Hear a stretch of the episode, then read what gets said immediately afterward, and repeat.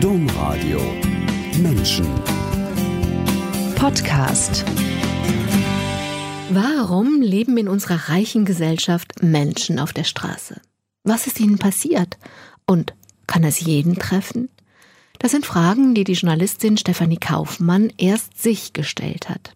Dann aber hat sie die einzigen gefragt, die das wirklich beantworten können. Menschen, die auf der Straße leben. Aus diesen Fragen ist ein Buch geworden.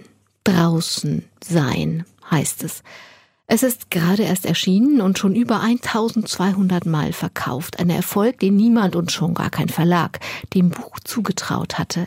Um dieses Buch und seine Autorin soll es in dieser Sendung Menschen gehen. Herzlich willkommen, Stefanie Kaufmann. Herzlich willkommen, alle, die eingeschaltet haben. Am Mikrofon Angela Krumpen.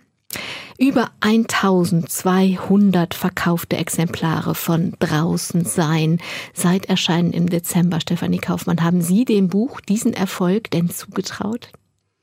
Also ich habe eigentlich immer an den Erfolg geglaubt, deshalb haben wir das Projekt auch selbst durchgezogen. Also die Idee gab es schon vor zwei Jahren und es hatte ja eine lange, einen langen Vorlauf, eine lange Arbeitsphase.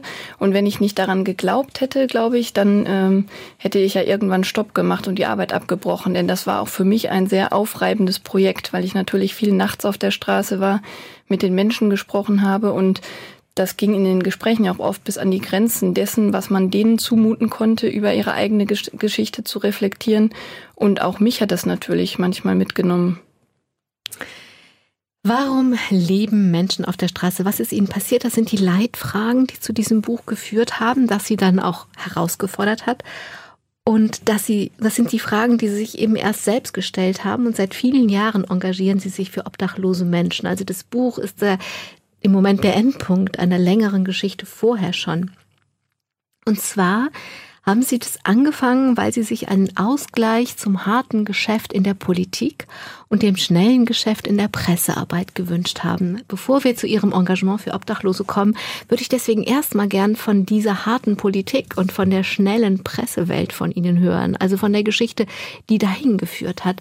Sie sind ausgebildete Journalistin, haben ein Volontariat bei der Rheinischen Post gemacht und dann im Berliner Büro der Zeitung gearbeitet als Korrespondentin. Das bedeutet immer, dass man ganz nah dran ist am Puls der Zeit, an der Politik. Und das hat Ihnen Spaß gemacht, oder? Ähm, ja, total. Denn ähm, das ist ja eigentlich eine Herausforderung, da mal Einblick zu erhalten.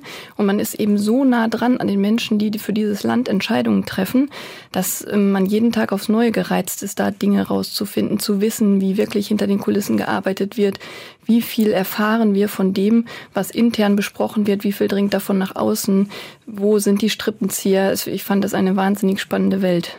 Wie muss ich mir diese Welt denn vorstellen? Also wie nah waren Sie denn dran? Was haben Sie denn genau gemacht? Das Berliner Büro, ist das weit weg vom, ähm, vom Reichstagsgebäude oder wie ist das? Ähm, nein, die Rheinische Post hat da ganz in der Nähe vom Reichstag ein Büro an der Reinhardtstraße. Also man ist mittendrin in Berlin Mitte.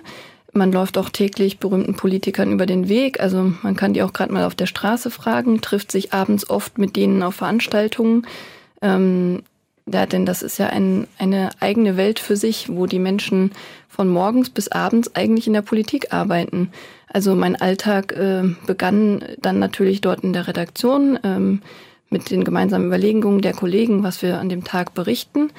Und der endete dann selten vor 23 Uhr, würde ich sagen, weil, weil man noch auf Abendterminen war, die man auch brauchte, um wieder zu netzwerken, neue Menschen kennenzulernen und eben an Geschichten ranzukommen.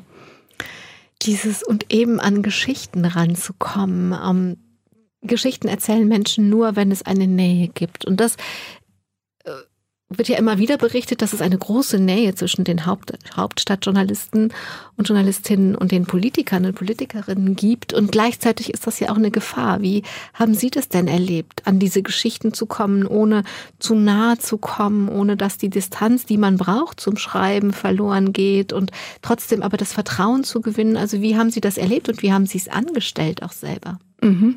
Naja, ich hatte das Gefühl, dass ähm, gewisse Politiker ein Interesse haben, immer mit der Rheinischen Post zu sprechen. Also da war es jetzt relativ egal, ob ich das bin oder eine Kollegin von mir, mhm. weil die Rheinische Post für sie als Stimme des Westens relevant war. Ähm, somit hatten wir automatisch einen guten Draht, weil die mich in gewissem Sinne negativ gesagt benutzt haben, um ihre äh, Informationen weiterzugeben. Und auf der anderen Seite ähm, hatte ich ein gewisses Interesse an Menschen, die sehr prägnant auf den Punkt kommen können. Also ich hatte gewisse Lieblingspolitiker für Interviews, weil ich wusste, dass die mir immer sehr kurz und knackig ähm, sehr spannende Dinge erzählen. Und dieses sich also genutzt werden ist ja auch schnell sich benutzt fühlen. Also wie viel war das, dass sie, dass sie denken, na ja, die wollten halt ihre Themen oder ihre Meinung zu diesem Thema bei mir platzieren und wann war es wirklich eine echte Geschichte? Naja, es ist immer ein Geben und ein Nehmen. Mhm. Also ich mache mir jemanden vertraut in gewissem Sinne, aber nur bis zu einem Grad, der nicht überschritten wird. Ähm, und wenn ich von jemandem weiß, dass ich da gute Geschichten bekomme, dass diese Person offen ist und mir auch vertrauenswürdig richtige Dinge erzählt, dann ist das natürlich ein guter Kontakt für mich, den ich mir warm halte. Und was ist die Grenze? Sie haben gerade gesagt, vertraut ja bis zu einem bestimmten Grad. Wo ist die Grenze? Dass ich zum Beispiel Politiker nicht duzen würde im Beruf. Hm. Weil sonst zu viel Nähe hergestellt wird und dann. Ja, duzen würde ich mit Freunden oder anderen vertrauten Personen, aber Dienst ist Dienst, wie man so schön sagt. Sie waren also nah dran an der ganz großen Politik und nah waren Ihnen dabei auch die Themen der Grünen. Und als die Ihnen ein Angebot gemacht haben, haben Sie nicht Nein gesagt. Welches Angebot haben Sie denn bekommen und in welcher Zeit haben Sie dieses Angebot gelebt? Ja, das war in einer Zeit, als ich wieder für die Rheinische Post in Düsseldorf gearbeitet habe, ähm, denn ich hatte damals dort ein Jahr eine Elternzeitvertretung in Berlin gemacht. Ich musste also zurück, obwohl mich Berlin sehr gereizt hat. Und ich glaube, das haben die mitbekommen und auch, dass ich sehr ähm, begeistert war von grünen Themen. Somit haben die mich gefragt, ob ich nicht die Seiten wechseln will. Und ich habe nicht lange gezögert, obwohl ich eigentlich eine sehr leidenschaftliche Journalistin war. Aber ich hatte das Gefühl, dass ich gerne mal lange, längerfristig an Themen arbeiten möchte. Also als Journalistin ähm, war mein Defizit, fand ich, dass wir jeden Tag ein neues Thema hochjagen und am nächsten Tag schon wieder das nächste. Aber ich hatte nicht das Gefühl, mit meiner Arbeit Dinge verändern zu können. Und diese Chance, dachte ich, die habe ich, wenn ich zum Beispiel bei den Grünen arbeite, weil ich dann lange, längerfristig für deren Ideen eintrete. Und damit können wir was verändern. Und für welche Ideen konnten Sie sich dann stark machen? Ähm, naja, ganz viel für den Atomausstieg. Damals, zu der Zeit, als ich dort gearbeitet habe, ist auch das Unglück in Fukushima passiert. Also die Grünen haben da in der Zeit einen wahnsinnigen Aufstieg ähm, erzielt und also es gab Aufmerksamkeit aus der ganzen Welt für grüne Themen. Also es war wirklich faszinierend, in der Zeit Pressearbeit zu machen. Der Pressesaal war so voll, dass die letzten Journalisten schon keinen Platz mehr fanden. In Baden-Württemberg wurde der Kretschmann gewählt. Also es sind viele einfach sehr relevante Dinge für die Grünen passiert. Und das so hautnah mitzuerleben, das fand ich total spannend. Und wie war das dann auf der anderen Seite zu sein und zum Beispiel den Kollegen der Rheinischen Post dann Auskünfte zu geben? Ja, das war wirklich ein bisschen schwierig, weil die natürlich äh, dachten, dass sie von mir immer die ersten und nächsten Informationen mhm. bekommen. Aber das habe ich eben versucht zu vermeiden und den anderen auch das Gefühl gegeben, dass sie immer alle gleichberechtigt sind. Denn das gehört ja zum Profigeschäft dazu. Aber spannend war in der Tat, dass vom ersten Tag an, wo ich die Seiten gewechselt habe, ich plötzlich per Du mit all den Politikern war von den Grünen. Wo sie vorher auf das die ich ja vorher gesiezt ja. habe. Und auf das Siezen auch Wert gelegt ja. haben. Und das fand ich im ersten Moment schon sehr gewöhnungsbedürftig, auf einmal Claudia Roth zu duzen und Jürgen Trittin und Cem Özdemir, die dann meine Chefs wurden. Ähm, also das war wirklich spannend und überhaupt bei allen internen relevanten Sitzungen dabei zu sein. Das fand ich sowas von spannend, dann diesen Blick, den Vergleich zu haben, von vorher mhm. draußen zu sitzen und zu hören, was die dort besprochen haben und dann wirklich live dabei zu sein und dann zu hören, was nach draußen geht. Mhm. Und da habe ich eigentlich gestaunt, positiv, dass da kein so großer Unterschied ist. Ne? Also, dass da im Hintergrund hinter den Türen gar nicht so viel gemauschelt und gekungelt wird und nach außen anders verkauft wird, sondern dass das schon sehr nahen Bezug hat zu dem, was wirklich passiert ist. Und wenn Sie jetzt mit ein bisschen Abstand auf diese beiden Berliner Zeiten gucken und wenn Sie eben gesagt haben, ich hatte Sehnsucht danach, relevanter mit meiner Arbeit zu sein, eher was verändern zu können, als in diesem ganz schnelligen Tagesgeschäft, wo eine Geschichte hochgeschossen wird und am nächsten Tag die andere Geschichte hochgeschlossen wird. Ähm, würden Sie sagen, das stimmt auch so, auf der, wenn ich auf der, in der politischen oder also wenn ich die beiden Seiten sehe und ich nehme die politische Seite und ich arbeite da, dann kann ich relevanter arbeiten? Mm, Ja, also auf gewisse Weise habe ich längerfristig nachhaltig an den Dingen gearbeitet. Also was ich für mich daraus ziehe, ist erstmal, ich habe Journalisten gut bedienen können, weil ich selber eine bin und weiß, was sie von mir wollen. Und ähm, ja, auf der anderen Seite konnte ich natürlich auch Tipps und Ratschläge geben, wie ich an Themen rangehen würde. Also man wurde als Pressesprecherin schon ernst genommen. Ja, also auch später. Also ich konnte schon sagen, wenn wir zur Bundesversammlung fahren, fände ich es gut, wenn wir die und die Person mitnehmen. Okay. Ja, also wir wurden schon in Entscheidungen mit einbezogen und das hat Spaß gemacht. Von da aus sind Sie dann doch zurück nach Düsseldorf gegangen. Ähm, Arbeit ist schön, aber Arbeit ist ja dann auch nicht das ganze Leben. Und dann stand irgendwann die Frage im Raum, ob es denn eine Familie gibt oder nicht. Und dieses Mal sind Sie dann in den Landtag gegangen. Und ich habe mich gefragt, war das nicht schwer, nach diesem ganz aufregenden Leben ganz nah dran, auf beiden Seiten der Medaille, dann in den Landtag zu gehen? Das ist auch nett vielleicht, aber hat einfach nicht die Relevanz, wie es der Bundestag nun mal hat. Mhm. Ja, von außen betrachtet kann das so scheinen, aber aus grüner Sicht war das nie so, weil die Grünen in Berlin eben zu der Zeit in der Opposition waren und im Landtag in Düsseldorf haben sie mitregiert mit der SPD und die hatten die größte Fraktion bundesweit. Und ähm, das heißt, Sie haben dann nochmal eine ganz andere Erfahrung gemacht. Also Sie sind dann in die Grünen-Fraktion im Landtag gegangen, wieder als Pressesprecherin, mhm. waren dann aber an Regierungsarbeit beteiligt. Genau. Und das war die Herausforderung. Ich hatte plötzlich ein eigenes Presseteam dort. Also wir hatten 29 Abgeordnete zu der Zeit und ähm, das war für mich eine ganz andere Herausforderung, auch so dieses Team zu führen. Also ich habe da viel, sehr viel über die Zusammenarbeit mit Menschen gelernt, wie jeder so seine Stärken hat und seine Schwächen und wie man versuchen sollte, die Schwächen, äh, die, die Stärken von jeder Person zu fördern und wie man daraus ein Team bildet. Also das hat mich wirklich persönlich weitergebracht. Wie haben Sie denn versucht, eine gute Chefin zu sein? Also was war Ihnen wichtig als Chefin? Also mir war wichtig, dass die Tür zu meinem Büro immer offen ist. Das war vorher nämlich nicht so, weil in der Politik schon so eine sowas vorherrscht, so eine Art Herrschaftswissen denken. Also wenn ich mehr weiß als andere, bin ich klar im Vorteil. Und das können Menschen auch ausnutzen, indem, die, indem sie die wichtigen Dinge immer zu hinter zu Türen besprechen. Aber ich habe immer darauf geachtet, dass meine Tür zum Büro offen ist und dass mein Team immer auf dem gleichen Wissensstand ist wie ich, wie ich es bin. Und ansonsten, ja, habe ich einfach versucht, die, ähm, die Vorteile jedes Einzelnen oder die besonderen Besonderheiten jeder Person herauszukitzeln ein bisschen. Der eine konnte eben besonders gut fotografieren, die andere hatte ganz viele tolle Inputs und Ideen von außen. Und das habe ich einfach genutzt, so dass wir alle als Büro uns weiterentwickelt haben.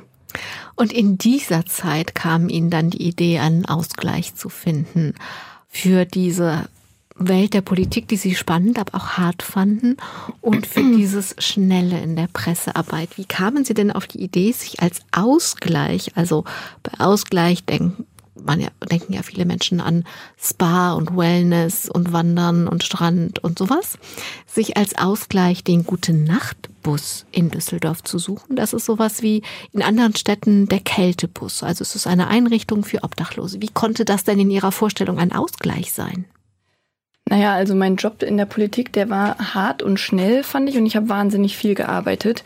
Ähm, das bringt wahrscheinlich diesen Job als Chefin auch mit und dass man in der Politik nie wirklich abschalten kann, also eigentlich rund um die Uhr immer informiert sein sollte. Und als ich dann mit einer Freundin darüber gesprochen habe, dass es diesen Bus in Düsseldorf gibt und dass es eigentlich total spannend wäre, sich dafür zu engagieren, haben wir uns einfach das Projekt angesehen und also mich, ich komme dadurch unheimlich immer noch zur Ruhe jeden Abend, wenn ich auf der Straße stehe und mit den Menschen spreche und wir einfach Zeit zum Reden haben. Ähm, ja, weil das sind einfach echte Probleme, die die Menschen da haben und auch ganz andere, die ich im Beruf tagtäglich bearbeite. Und das macht, also wir kommen gleich auf die Inhalte, aber das macht tatsächlich mit Ihnen, dass sich Ihr Puls beruhigt, dass Sie sich zentrieren und dass Sie zur Ruhe kommen? Ja, also ich kann mir in diesen Stunden auch für mich selbst wieder sicher sein, was eigentlich für mich im Leben relevant ist. Ja, also ich verliere nicht so sehr den Blick für die wesentlichen Dinge, wie ich es vielleicht mach, täte, wenn ich im Alltag so aufgerieben würde. Bertolt Brecht hat ja dieses schöne Wort gesagt, die im Dunkeln sieht man nicht. Die im Dunkeln, das sind ganz, ganz viele Menschen und Menschengruppen, ganz unterschiedlichen, ganz unterschiedlichen Themen. Aber Menschen, die auf der Straße leben, gehören definitiv zu denen, die im Dunkeln leben. Wie war das für Sie, Stefanie Kaufmann, als Sie dieses Dunkel obdachloser Menschen das erste Mal betreten haben oder die ersten Male? Also diese Welt im Dunkeln. Dann, wenn man sich an die Dunkelheit gewöhnt hat, dann sieht man sie ja dann. Ja, also ich war total gespannt. Erstmal, was sind das für Menschen, die da zum Bus kommen? Ich kannte vorher niemanden persönlich und habe am Anfang erstmal ähm, eine gewisse Distanz noch gehabt. Ich habe einfach Kaffee verteilt und so diese Dinge gemacht, die für sie äh, lebenswichtig sind. Also ich bin noch nicht viel am Anfang mit ihnen ins Gespräch gekommen, weil ich das erst nach und nach bemerkt habe, wie wichtig eigentlich die Gespräche auch sind. Also die Menschen kommen nicht nur für Kaffee, sondern das Soziale ist auch eine ganz wichtige Funktion, die dieser Bus hat. Also er bringt Menschen zusammen, ähm, er gibt Rat, er gibt, schenkt den Menschen Aufmerksamkeit und dieses Reden ist eigentlich fast noch wichtiger als Schlafsäcke verteilen, Suppe verteilen oder Kleidung und Kaffee. Was waren denn die ersten Gespräche oder die ersten Themen, wenn Sie sagen, dieses Reden ist fast noch wichtiger? Wie muss ich mir dieses Reden denn vorstellen? Naja, ich habe mich rangetastet und habe dann manche Leute erstmal gefragt, wie sie heißen, wie es ihnen geht. Also diese ganz einfachen Dinge. Und ähm, am Hauptbahnhof, wo, wir, wo der Bus zuletzt hält, da gibt's eben sehr viele Junkies. Und ähm, die waren auch oft sehr gesprächsbereit und da hat mich vieles einfach interessiert. Die Themen kamen auch von denen allein. Also ich habe wahnsinnig viel gelernt in der ersten Zeit. Ich habe erfahren, wie man Autos früher geknackt hat, ähm, wie Heroin aussieht, ähm, was für Spritzen die Menschen brauchen. Also das war für mich eine Welt, die ich vorher nicht kannte und ich habe einfach erstmal ganz viel Wissen aufgesaugt. Und die Menschen, haben die einfach ihre Heroinspritzen gezeigt oder?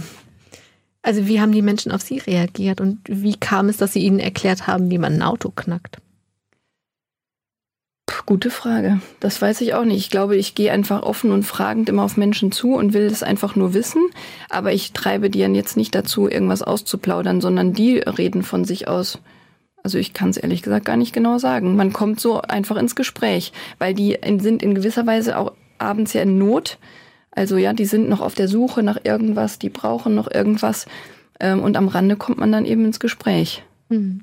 Jetzt ist Winter in Süddeutschland ist ein Wintereinbruch und es regnet und es ist kalt und nass und irgendwie ähm, ist es schon schwer mit dem Hund vor die Tür zu gehen, aber die Vorstellung dann draußen zu leben, die ist ein bisschen gruselig.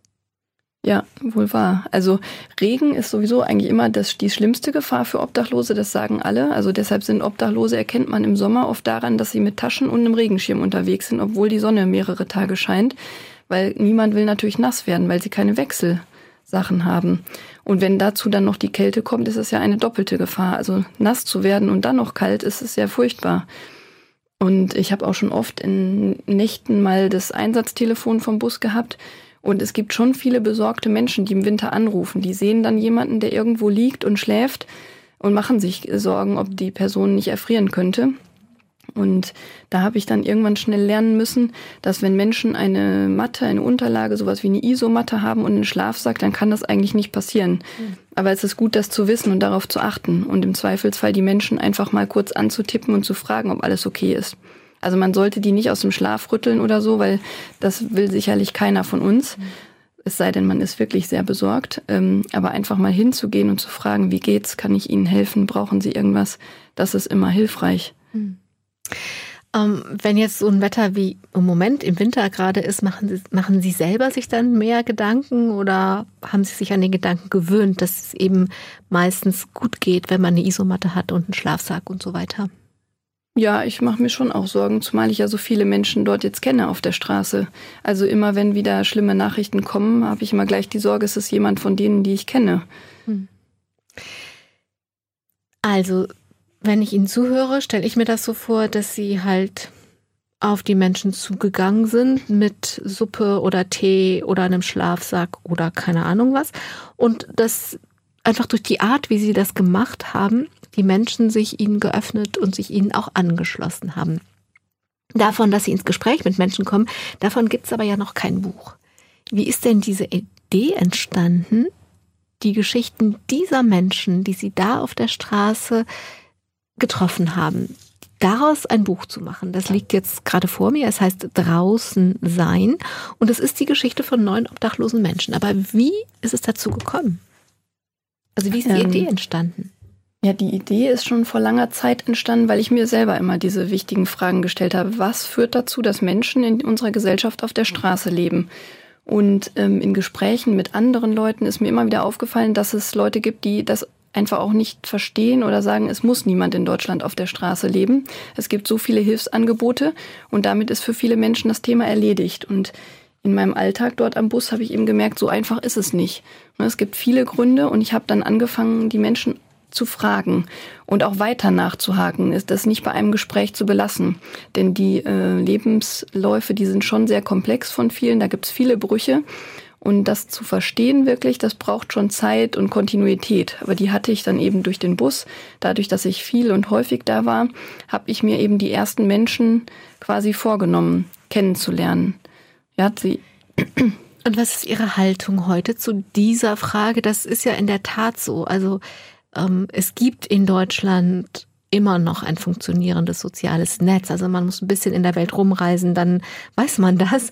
Ähm, und finden Sie es eine anmaßende Erwartung an Menschen auf der Straße, dass das ja nicht sein muss, dass die ja, dass, dass die doch dann bitte irgendwie so eine Einrichtung, irgendeinen Platz aufsuchen? Oder sagen Sie nach all den Geschichten, die Sie gehört haben, nee, ich kann das total verstehen wir bräuchten noch andere Angebote, wenn wir alle Menschen auffangen wollten? Ja, das sind jetzt viele gute Fragen. Also ähm, ich finde, es ist eine Ahnung. Also mir geht es um die Haltung, ja. zu Ihrer Haltung. Eigentlich wollte ich es auf eine Frage reduzieren. Ja. Naja, das ist die Ahnungslosigkeit der Menschen, äh, spricht aus dieser Frage heraus. Denn sie kennen ja keine persönlichen Geschichten, aber mhm. haben ein Urteil. Und das finde ich immer gefährlich, wenn man ahnungslos ist, aber gleichzeitig meinungsstark. Mhm.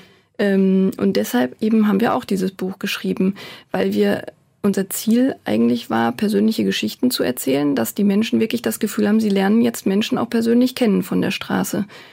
Und ähm, deshalb erzählen wir deren Leben. Und meine Haltung heute ist, ähm, dass es wirklich fast jeden treffen kann.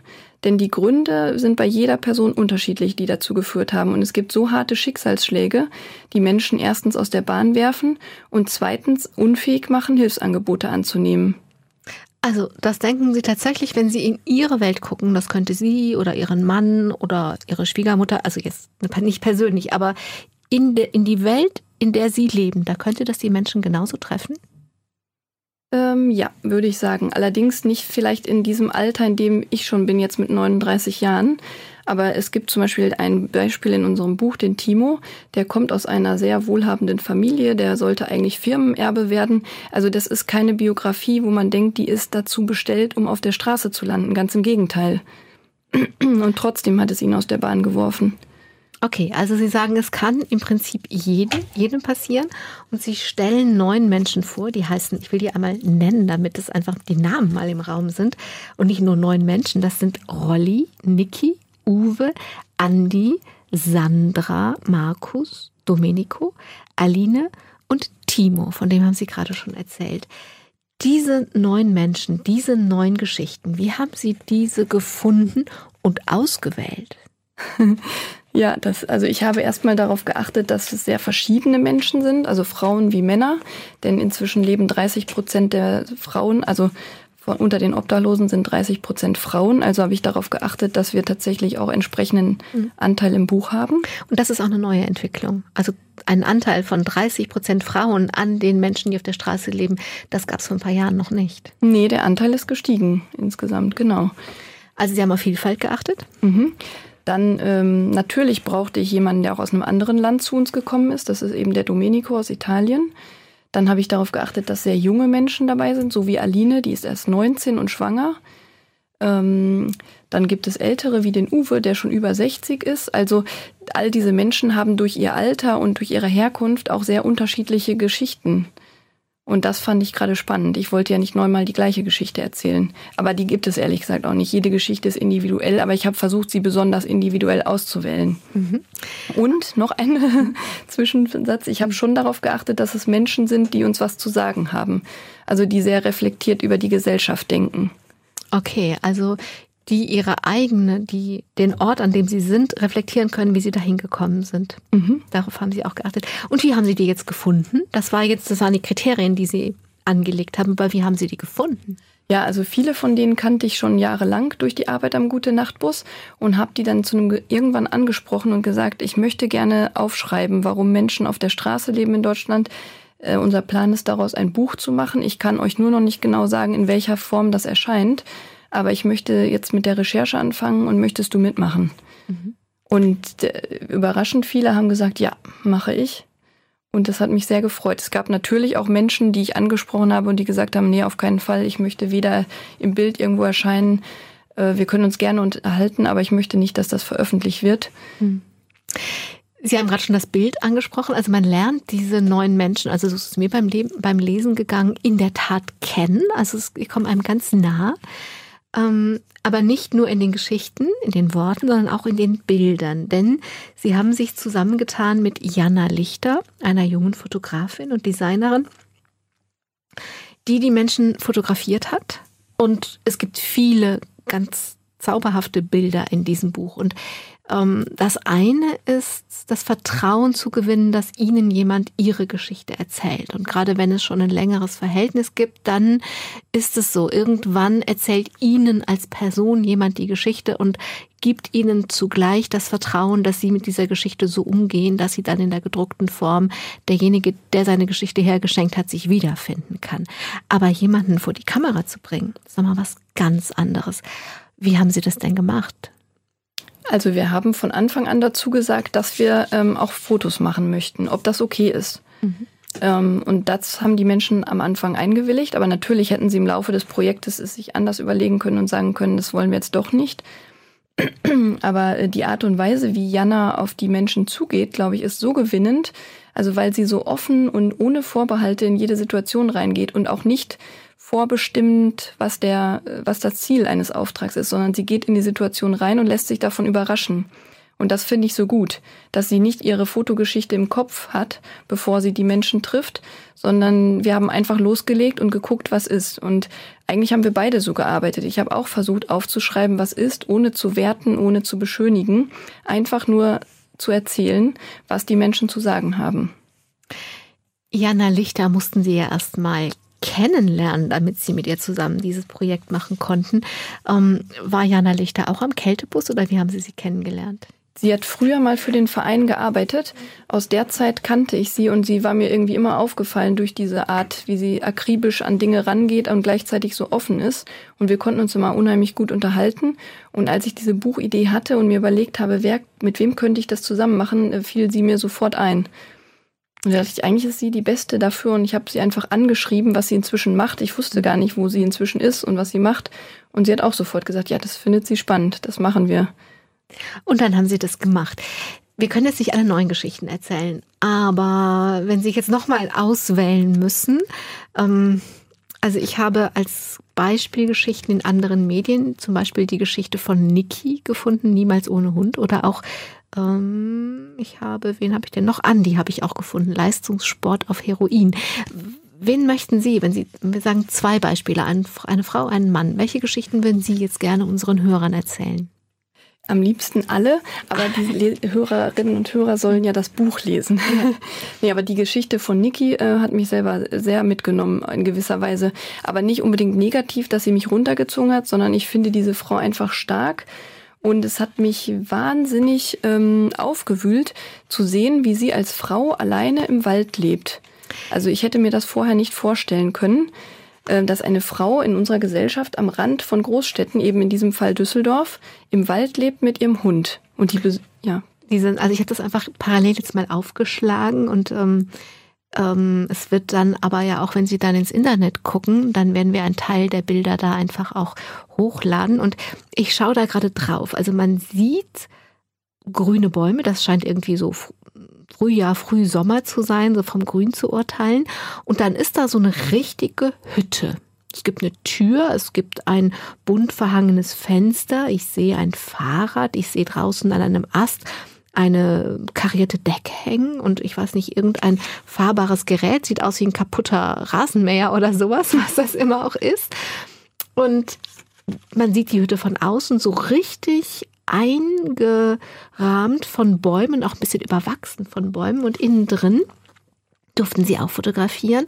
Und da gibt es dann ein Regal mit irgendwie so ein paar Kosmetikartikeln, ähm, Stoffen, rosa großen Blütenstoffen und überhaupt viel rosa und rot. Also eine ganz farbenfrohe Hütte mit Niki drin, die knallpinke Haare hat.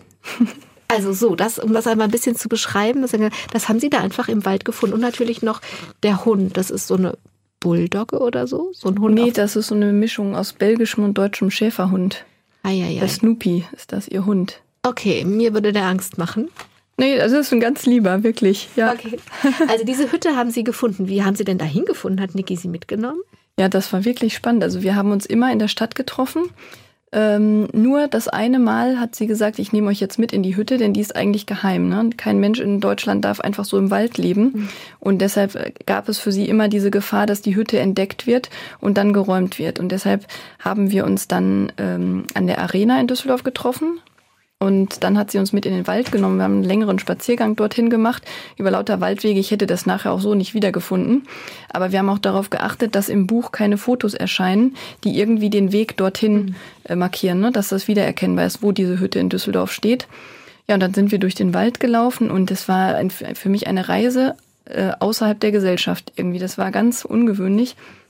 Äh, wir kamen in diese Hütte und die erinnerte mich von der Optik irgendwie an Kaffeehütten im arabischen, in arabischen Ländern. Mhm. Also und es war eine sehr schöne Atmosphäre, weil Niki alles so bunt eingerichtet hat und Kaffee gab es dort eben auch. Aber natürlich ist das ein sehr ernster Zufluchtsort, diese Hütte.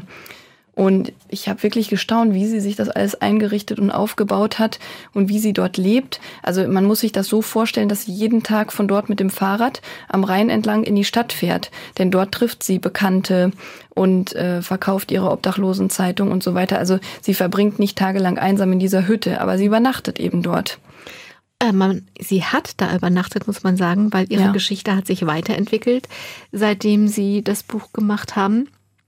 Und die Hütte gibt es nicht mehr. Genau, die stand über zwei Jahre dort und auch die Förster dort äh, kannten Niki und haben das immer geduldet, aber irgendwann kam das Liegenschaftsamt und hat die Hütte geräumt. Die haben ihr dann noch eine Frist gelassen, bis zu der, bis zu dem Zeitpunkt sie dann ihre Sachen ausräumen musste und dann haben die die Hütte äh, platt gemacht quasi.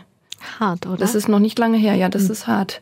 Und jetzt, mitten im Winter haben die das gemacht? Kurz vor dem Winter. Und jetzt zeltet Niki mitten in der Stadt mit einigen anderen Obdachlosen am Museum Ehrenhof. Und auch dort sollten die Zelte wieder geräumt werden. Ähm, sie dürfen jetzt aber vorläufig bleiben. Was würden Sie den Hörern und Hörerinnen gern erzählen von Niki? Das ist jetzt, wie sie gelebt hat und wie sie gerade lebt, aber was ist ihre Geschichte? Mm, ihre Geschichte ist, dass sie ähm, selber sagt, sie war ein schwieriges Kind, ein Zappelphilipp. Ähm, das fand ich spannend. Also es hat äh, zwischen ihr und ihrer Familie nicht funktioniert. Also sie hatte eine ganz normal bürgerliche Familie. Ähm, aber irgendwie kamen die nicht zueinander. Jeder hatte andere Interessen. Die Eltern haben sehr viel gearbeitet und dann warteten da eben abends noch Niki und ihr Bruder auf die Eltern. Und es, es wirkt nach einer Art Überforderung. Ich möchte jetzt aber nicht darüber urteilen. Also Niki war äh, ein sehr zappeliges Kind eben und die Eltern hatten viel andere Dinge zu tun, eben auch zu arbeiten, wie viele Menschen. Mhm. Und dadurch standen, entstanden ständig Konfliktsituationen, die Niki so sehr ausgereizt hat, dass sie immer ähm, rebellischer wurde. Quasi, dass sie irgendwann angefangen hat, sich die Haare zu rasieren, diesen Undercut, den sie heute noch trägt, also seitlich die Haare kurz zu rasieren und oben auf dem Kopf lang zu lassen. Und dann hat sie die in allen möglichen Farben gefärbt. Und bis zu einem gewissen Punkt haben die Eltern immer noch versucht, das zu kaschieren nach außen, dass die Nachbarn und andere Menschen nichts mitbekommen. Aber spätestens als die Haare so bunt waren bei der Tochter, glaube ich, war das nicht mehr zu übersehen, dass da irgendwas schief läuft. Naja, und dann ist Niki ja irgendwann ausgezogen, dann wurde sie mit 19 schwanger. Sie hat auch zwei Kinder, das finde ich spannend. Also viele Frauen, die auf der Straße leben, haben auch Kinder. Und sie hat mit 24 nochmal einen Sohn bekommen. Und ähm, auf der Straße ist sie letztendlich gelandet, weil ihr damaliger Partner immer für ihre Miete aufgekommen ist, weil sie ja die kleinen Kinder hatte und zu der Zeit nicht erwerbstätig war. Und dann haben, hat der Partner irgendwann Schulden angehäuft und ihr dann diese Schulden hinterlassen und ist ab, irgendwann abgehauen. Zu dem Zeitpunkt stand sie kurz vor dem Abschluss einer Ausbildung und ist dann aber leider durch diese Prüfung gerasselt, weil sie ähm, einfach so ja von der Rolle war. Also ne, das hat sie so umgehauen, diese plötzliche Krisensituation. Aber man bekommt doch in Deutschland Wohngeld. Also gerade wenn sie alleinerziehend mit kleinen Kindern ist, muss sie doch nicht arbeiten, um ihre Miete zu zahlen. Ja, das Wohnungsamt hat ihr zum Beispiel auch geholfen, danach noch eine Verlängerung zu bekommen mhm. und eine Übergangswohnung. Aber irgendwann waren alle Spielräume ausgereizt. Mhm. Und sie selbst hat auch Fehler gemacht, das sagt sie auch ganz offen. Sie hat einmal Handpflanzen im, im Keller untergestellt. Mhm. Und dann spätestens dann war aus mit dem Vermieter und dann musste sie wirklich raus. Und als sie dann auf die Straße musste, konnte sie ihre zwei Jungs natürlich nicht mitnehmen. Der eine lebt jetzt beim Vater und der andere in einer Wohngruppe. Sie ist sich sicher, dass es denen gut geht, aber Natürlich ist nie keine Mutter ähm, damit glücklich, wenn sie ihre Kinder abgeben muss. Also das ist ja ein furchtbares Erlebnis. Das ist die Geschichte von Niki, eine von neun Geschichten in ihrem Buch Draußen sein. Die Idee war also da, diese Geschichten zu erzählen, auch um diesen, wie haben Sie eben gesagt, wenn Menschen ahnungslos sind, aber meinungsstark gleichzeitig, um da was entgegenzusetzen und zu sagen, es gibt Gründe, warum die Menschen da sind, wo sie sind. Aber also die Idee war da, die Geschichten waren da, die Fotos waren da, aber niemand wollte das Buch auf dem Buchmarkt haben. Niemand hat ihm irgendwie zugetraut zu laufen. Ja, genau, genau. Das, also wir haben versucht, einen Verlag dafür zu finden und zu überzeugen, dass, dass, die Men dass es andere Menschen auch interessiert, was diesen Leuten zugestoßen ist, aber äh, kein Verlag hat sich dafür erwärmen können. Also das Argument war eigentlich immer das gleiche. Die haben gesagt, äh, dass Obdachlose und ihre Familien keine keine große Käuferklasse sind und auch nicht die geborenen Leser, die jetzt einen äh, andere Leser hinter sich herziehen und dass der Rest der Gesellschaft am Wochenende lieber ähm, positive, glücks glücklich machende Geschichten lesen möchte. Rosamunde Pilcher, wenn ich jetzt böse bin. Womöglich. Also irgendwelche romantischen oder sonst wie Geschichten. Woher hatten Sie denn den Mut, das Projekt dann einfach selbst zu stemmen? Zu sagen, okay, wir finden keinen, der das mit uns macht, dann mache ich es eben selber oder machen wir es eben selber. Das bedeutet ja viel Geld in die Hand zu nehmen. Ja, wir haben immer an dieses Projekt geglaubt. Wir dachten, die Menschen wollen das doch lesen. Also wir haben einfach uns nicht abwimmeln lassen von diesen Argumenten, weil ich ja auch gemerkt habe, ständig durch Nachfragen aus dem Freundes- und Bekanntenkreis, dass die Menschen es wirklich wissen wollen. Und die haben uns auch darin bestärkt, das zu machen. Und mit dem Geld, ehrlich gesagt, haben wir uns gar keine Sorgen gemacht. Wir waren einfach mutig und haben gesagt, wir verkaufen dieses Buch und dadurch refinanziert es sich. Und am Ende haben wir das Glück auch noch gehabt, dass die Bürgerstiftung Düsseldorf uns das Buch, den Druck finanziert hat und wir überhaupt gar kein Risiko mehr eingehen. Also am, ganz am Ende ist Ihr Mut belohnt worden, also eigentlich sogar doppelt belohnt worden, denn es gab dann doch diesen Sponsor. Aber davon konnten sie ja nicht ausgehen. Das heißt, sie haben gesagt, okay, ein, ein professioneller Verlag will uns nicht haben, also gehen wir zu einem Selbstverlag machen das Buch selber, was ja den Vorteil hat, sie können es genauso machen, wie sie es machen wollen. Ja, genau.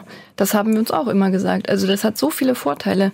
Also erstens können wir es genauso umsetzen, wie wir es wollen. Die Jana könnte, konnte sich mit ihren Fotos und dem Layout so austoben, wie sie es genau wollte. Und gleichzeitig ist für uns am Ende jetzt der Gewinn größer, denn der Gewinn dieses ganzen Projekts geht an Obdachlose. Und wenn wir Verlage und andere Institutionen oder einen Vertrieb dazwischen mhm. geschaltet hätten, hätten die uns ja alle Geld aus dem Projekt gezogen. Mhm. Und so ist der komplette, das kommt, die kompletten Einnahmen aus dem Buchverkauf gehen an Obdachlose. Und Sie mussten noch nicht mal selber in Vorlage gehen, denn der Sponsor ist die Bürgerstiftung Düsseldorf. Das heißt, äh, modern gesprochen ist es Crowdfunding, weil Bürgerstiftung heißt ja, dass erstmal Bürger Geld gesammelt haben, um das dann in bestimmte Projekte, die sie selber entscheiden. Da entscheidet nicht ein Verlag, da entscheidet nicht ein Marketingchef, da entscheiden Bürger, was ist für unsere Bürger wichtig. Und die Bürgerstiftung Düsseldorf hat gesagt, das wollen wir machen. Ja, das hat uns total gefreut, weil die bisher noch nie ein Buch gefördert haben. Und es war für uns eine total spannende Phase, als das zur Diskussion stand, diese Entscheidung. Und dann wurde die auch nochmal vertagt und ähm, dann wollten die das Buch auch erst nochmal lesen, bevor sie wirklich Ja sagen, obwohl sie mhm. dafür waren. Mhm. Und so ging ein bisschen Zeit ins Land und wir wurden immer nervöser und am Ende kam dann die Zusage und ja, wir sind ganz glücklich, diesen, diese Zusammenarbeit auch mit der Stiftung zu haben, denn die erschließt uns nochmal einen ganz anderen Zugang in andere Schichten der Bevölkerung. Und ist hier auch nochmal ein Kontrapunkt zu diesem ökonomischen Denken der Verlage? Wenn Bürger sagen, wir wollen dieses Buch für unsere Bürger, ist die Relevanz ja eigentlich da und es ist trotzdem nicht ökonomisiert. Ja, das ist das Tolle daran. Ähm, ich habe eben gesagt, am Ende ist Ihr Mut doppelt belohnt worden. Einmal haben Sie den Sponsor gefunden und dann haben Sie ja schon in ganz kurzer Zeit von diesen 2000 gedruckten Exemplaren 1200 abverkauft. Das ist wirklich sehr schnell gegangen. Ja, das hat uns auch ähm, wirklich staunen lassen. Aber wir haben unser ganzes privates Netzwerk erstmal genutzt, um das Buch zu verbreiten, haben dafür geworben, sind sofort in die Buchläden gegangen und sind eigentlich überall offene Türen eingerannt. Das war wirklich faszinierend. Alle haben gesagt, das unterstützen wir, das finden wir gut und ja, und die Buchläden bekommen natürlich einen Rabatt dafür, dass sie es auslegen, aber äh, machen das alle gern und die meisten machen mit und das ist toll. Als das Buch erschienen ist, reden wir gleich über die Reaktion von den anderen, aber sind Sie zuerst mal zu den Protagonisten, zu den Porträtierten hingegangen. Und zu diesem Projekt gibt es auch eine Webseite, draußen sein in Düsseldorf heißt die. Und dort sieht man die Reaktionen. Darauf sind Fotos, auf denen man sieht, wie zum Beispiel Niki und Rolli und Andi und wie sie alle heißen, das Buch in der Hand haben und das erste Mal ihre Geschichte lesen. Und diese Bilder sind unglaublich anrührend. Ja, also finde ich. Ja, das war ein Mittwochabend, ich erinnere mich gut. Da äh, mittags kamen die Bücher aus der Druckerei und äh, ich hatte zu Hause auf einmal diesen Stapel von 2000 Büchern und äh, ja, war ganz gespannt, wie das Ganze jetzt ankommt. Und dann haben wir die Leute versucht, alle abends einzuladen zum Gute Nachtbus, dass sie auch alle zuerst das Buch sehen. Und dann sind sie gekommen und wir haben denen allen zehn Bücher geschenkt, damit sie die, wenn sie wollen, auch weiterverkaufen können selber. Ähm, ja, und das war wirklich ganz anrührend, wie die dann alle reingeschaut haben und irgendwie stolz waren über die Anerkennung, die ihnen das Projekt auch gibt. Da, und die Aufmerksamkeit, die sie dadurch erfahren. Die Anerkennung, die Aufmerksamkeit, eigentlich werden sie angeschaut. Sie, sie bekommen das, was sich doch jeder wünscht, dieses Interesse, einfach so ein ganz uneigennütziges Interesse zu verstehen. Wer bist du, woher kommst du und wie bist du der geworden, der du jetzt bist oder die geworden, die jetzt hier im Wald lebt. Das ja. haben sie bekommen. Ja, genau. Denn die meisten Leute schauen ja doch bei Obdachlosen weg. Und dieses Buch will das Gegenteil eben bewirken, dass die Menschen hinschauen und zwar genau hinschauen. Es gibt viele Bilder in dem Buch und die Geschichten, denke ich, wirken auch intensiv nach. Zumindest ist es das, was die Leserinnen und Leser uns jetzt zurückspiegeln. Wie ist es Ihnen denn gegangen, als Sie dann die Reaktionen beobachtet haben? Ach, das war einfach ein Glücksabend. Ich kann es gar nicht anders beschreiben. Also die äh, kannten ja alle ihre eigenen Geschichten schon vorher, denn natürlich haben wir die vorher gezeigt und auch die Fotos, die wir nehmen wollen. Das Einzige, was sie nicht kannten, ist, wie nun sich das Buch in der Hand anfühlt. Mhm. Es ist aber auch immer noch was anderes, wenn es dann gedruckt da ist und so mhm. man von, also man von außen auf sich selber drauf guckt, dann finde ich es immer noch mal was anderes. Sie wollen es nicht bei dem Buch belassen sondern sie haben noch viel vor. Also sowohl in Bezug auf das Buch selbst und die Geschichten darin, als auch in Bezug auf das Thema dahinter, die Obdachlosigkeit. Sie haben zum Beispiel vor, eine Ausstellung zu organisieren. Mhm. Wir möchten dieses Jahr im Herbst damit noch eine Ausstellung machen. Und zwar nicht einfach nur mit dem Buch und dem, was da ist, denn das gibt es ja schon, sondern wir wollen das Ganze weiterdenken. Wir wollen darin auch thematisieren, wie geht es den Menschen ein Jahr später? Ähm, hat das Buch sie irgendwie verändert? Was hat es mit Leserinnen und Lesern gemacht. Ähm, und vor allem möchten wir viele andere Dokumente auch noch zeigen, die wir haben. Also Tondokumente, wie der Andi zum Beispiel am Hauptbahnhof schnort und immer wieder abgewiesen wird. Das gibt's als Audiodatei zum Hören. Ähm, oder der Timo soll Bilder malen, weil der ganz tolle Graffiti selber malt. Ähm, die wollen wir ausstellen. Und die Sandra zum Beispiel schreibt eigene Gedichte, ganz tolle Gedichte. Dazu gibt es Tonaufnahmen, wie sie das vorträgt.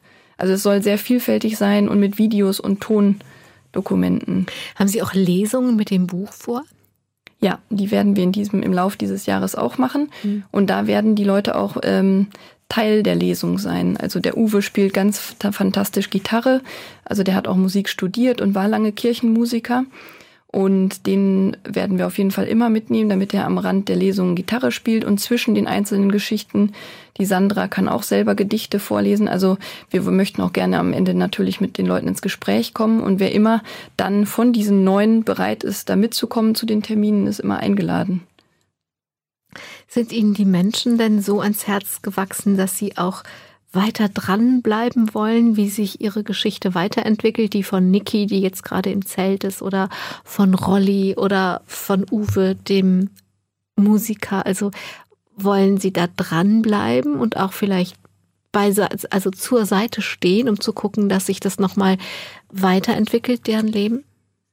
Ja, auf jeden Fall. Also ganz am Anfang, als das Buch fertig war, hatte ich mal den Moment, puh, jetzt habe ich so lange daran gearbeitet und so lange in diesem Ehrenamt gearbeitet. Irgendwann mache ich jetzt auch mal eine Pause. Aber schon kurz danach dachte ich, das geht gar nicht, weil ich habe mir ja diese Menschen jetzt so vertraut gemacht und die kennen mich und ich kenne die so gut. Also das geht gar nicht, da jetzt sich zu verabschieden auf eine gewisse Weise, weil ich treffe die ja auch weiterhin abends und natürlich steht man sofort zusammen und bespricht, was gibt's Neues und so weiter. Und irgendwie sind auch jetzt schon so viele Ideen entstanden. Also der Rolli zum Beispiel, der ist so ein wandelndes Lexikon. Äh, der lebt im Moment am Hauptbahnhof in Düsseldorf, weil er auch keine Unterkunft hat und hat früher aber ein 16-bändiges Lexikon bei seinen Großeltern komplett durchgelesen. Also der löst jedes Kreuzworträtsel in fünf Minuten. Und irgendwie entstand die Idee von einem anderen Ehrenamtler, dass wir den eigentlich bei Wer wird Millionär anmelden müssten. Und ich finde die Idee spitze. Also, ja, super. Ja, also das ist zum Beispiel eine Idee, was wir jetzt machen können im Laufe des Jahres. Weiß der Rolli schon davon? Der äh, Gerd, der andere Ehrenamtler, der hat ihn schon gefragt, ob er das machen würde und sagte ja. Also. Okay, das heißt, Sie werden jetzt einfach den Kontakt herstellen zu der, zu der Redaktion. Da gibt's ja Castings und sowas. Ja, genau. Wir werden ihn jetzt bewerben und das Buch mitschicken. Ja, ja sehr gut. Ähm, erzählen Sie mir, wie es weitergeht. Schicken Sie mir eine Mail, dann kann ich vielleicht einfach noch einen Nachklapp oder so machen. Ja, ich hoffe ja, dass es klappt, dann auf jeden Fall. Okay, also diese Idee gibt es. Haben Sie noch andere Ideen? Ähm, ja, wir werden irgendwie eigentlich alle dazu ermuntern, aus ihren Stärken was zu machen. Also eben zum Beispiel den Timo, der der ähm, in irgendeinem Gespräch habe ich ihn mal gefragt, wofür brennst du denn eigentlich? Und er musste ein bisschen überlegen und irgendwann meinte er so, ja, ich zeichne gerne. Und dann habe ich ihn gefragt, ob er mir mal was zeigen kann. Und ich war total begeistert von diesen Graffiti-Zeichnungen. Hat auch irgendwann erzählt, ja, dass jemand sich dieses, das auch schon mal als Tattoo hat ähm, stechen lassen. Ich so, meine Güte. Ähm, also das ist wirklich toll, was er da malt. Mhm. Und da hoffe ich jetzt, dass wir das schaffen, äh, ihm die passenden Stifte und Arbeitsatmosphäre zu besorgen, dass er ganz viel davon machen kann, so dass wir das einfach mit in die Ausstellung nehmen und auch im Idealfall verkaufen für ihn. Sie sind Vollprofi als Journalistin, als Pressesprecherin in der Pressearbeit und haben, wir haben ja ganz, wir haben ja nur einen Teil von ihrer professionellen Biografie erzählt, wir haben ja noch viel, viel mehr gemacht. Sie arbeiten im Moment auch als Referentin, zum Beispiel bei Stiftungen. Wie geht es Ihnen denn damit, dass Sie eine professionelle Idee haben, Geschichten zu erzählen, ein Buch machen, das ist das Kerngeschäft des Journalismus, dass die aber keiner haben will, weil, nee, das verkauft sich nicht. Aber ehrenamtlich ähm, funktioniert das ganz wunderbar. Ist das ähm, eher so, dass sie also man kann da mit Kränkung drauf reagieren, das Richtige, das will keiner. Oder finden Sie es schön zu sehen, dass man sich einfach unabhängig machen kann, wenn man bereit ist, ehrenamtlich zu arbeiten und für seine Arbeit kein Geld zu nehmen? Oder wie geht es Ihnen diesem Phänomen? Also ich finde das jetzt im Grunde für dieses Projekt die optimale Lösung. Also ich hätte ja niemals ein Buch über dieses Thema schreiben können und ähm, selbst daraus Gewinn schöpfen können. Denn der Gewinn soll natürlich für die Obdachlosen sein. Und ich wollte aber über dieses Thema schreiben. Das heißt, da ist die optimale Lösung, dass Sie Ihre, Ihr Handwerk und Ihre Zeit ehrenamtlich zur Verfügung stellen. Genau. Und dieses, dieses Erlebnis, dass wenn man sich unabhängig macht von den Gesetzen des Marktes, dass dann einfach die Dinge gehen und sie funktionieren, macht das was mit Ihnen mit Blick auf der ganzen beruflichen Zeit, die noch vor Ihnen liegt? Ja, ich bin gespannt. Also es macht mich erstmal total glücklich, wie dieses Projekt läuft. Und ich lerne dadurch gerade wahnsinnig viele spannende Menschen kennen in der Stadt mhm. und auch außerhalb von Düsseldorf, die sich selber für interessante Dinge engagieren. Also das ist jetzt im Moment eine unheimliche Bereicherung. Und ich bin gespannt. Also ich freue mich auch total auf diese Ausstellung, weil wir uns völlig kreativ austoben können. Und ja, ich bin gespannt, was daraus erwächst. Sie verbinden das im Moment mit ihrer Elternzeit und da haben sie zumindest auch geschrieben, dass es so, dass es hier ein bisschen nachdenklich, sagen wir mal nachdenklich stimmt, dass ähm, dass sie das durchaus manchmal verteidigen müssen, dass sie sagen, ja, ich arbeite weiter, aber ich bin nachmittags für meine Kinder da. Ja, das merke ich schon, dass der äh, die Allgemeinbevölkerung es eher äh, wertschätzt, wenn man gegen Geld Dinge tut und dass das sehr anerkannt ist. Ne, wenn, äh, wenn man sehr früh als gut ausgebildete Frau wieder in den Job startet und die Kinder eben von anderen betreut werden. Aber da war für mich irgendwie von Anfang an klar, dass ich das nicht möchte, dass ich schon die Hälfte des Tages mitbekommen möchte, was die machen und wie die sich entwickeln und dass das für mich Priorität hat. Und dieses Buch war in gewisser Weise das Herzensprojekt, das ich ohne die Elternzeit nie hätte machen können. Also das hat mir den Raum dafür geschaffen und auch den Kopf, äh, im Kopf frei zu sein, mich immer wieder darauf einzulassen, immer wieder hinzufahren, nachzuhaken und auch einen langen Zeitraum zur Verfügung zu haben. Stefanie Kaufmann, wenn Sie jetzt mal fünf Jahre weiter denken, was wäre schön, wenn es bis dahin passiert wäre? Ja, wenn ich das mal wüsste. In meinem Leben hat sich immer alles automatisch gefügt. Also ein Schritt folgte auf den nächsten, wie bei einer Wanderung, wenn sich die Wege plötzlich gabeln und ich mich dann einfach entscheide für den Weg, der spannender aussieht. Und ich konnte nie im Voraus fünf Jahre sagen, äh, was ich dann mache. Ich schreibe wahnsinnig gerne und es wird immer irgendwas mit Schreiben zu tun haben. Aber was genau kann ich nicht sagen. Okay, dann frage ich jetzt auch gar nicht, was in 20 Jahren passiert sein soll. Wäre eigentlich die nächste Frage gewesen. Nee, bis dahin sind die Kinder dann wahrscheinlich aus dem Haus. ja, vermutlich. Doch in 20 Jahren, auch wenn das jüngste gerade mal zwei ist, weiß man es nicht. Aber sagen wir auf dem Absprung. Ja. Auf dem Absprung. Auf dem Absprung könnte es schon sein. Also es gibt keinen Wunsch an die Zukunft. Darauf wollte ich eigentlich raus, dass es ein, ob es einen Wunsch gibt an die Zukunft. Oder den einfach immer schreiben zu können? Ja, ehrlich gesagt, ich bin so glücklich mit allem, was ich bisher gemacht habe. Also ich bin ein total ausgeglichener, zufriedener Mensch. Also ich, ich bin einfach immer gespannt auf Dinge, die mich reizen, die ich interessant finde, Neues herauszufinden. Stefanie Kaufmann, dann bin ich gespannt, an welcher Weggabelung Sie sich demnächst für rechts oder für links entscheiden und warum. Ich würde mich freuen, wenn Sie mir ein Follow-up geben, dass ich weiß, wie das mit den Menschen weitergeht oder wenn Rolli tatsächlich bei Wer wird Millionär erscheint und vielleicht dadurch seine Schulden loswerden kann, weil das ist ja das eigentliche Ziel dahinter. Und dann wünsche ich Ihnen, dass Sie immer was zum Schreiben haben. Vielen Dank. Ich danke Ihnen für die Zeit und ich danke allen, die zugehört haben und hoffe, dass da Inspiration dabei war, die Dinge, die man wirklich tun will, dafür einen Weg zu finden. Und am Ende gibt es dann so ein wunderbares, wirklich wunderbar gelungenes Buch wie Draußen sein, das Sie natürlich auch bestellen können. Ich verlinke auf der Domradio-Seite dann die Seite draußen sein in Düsseldorf heißt sie, glaube ich. Und draußen sein minus Düsseldorf. Draußen sein minus Düsseldorf. Und da können Sie dann dieses Buch bestellen. Vielen Dank, Stefanie Kaufmann. Vielen Dank, alle, die zugehört haben. Am Mikrofon war Angela Krumpen. Machen Sie es gut. Domradio Podcast. Mehr unter domradio.de slash podcast.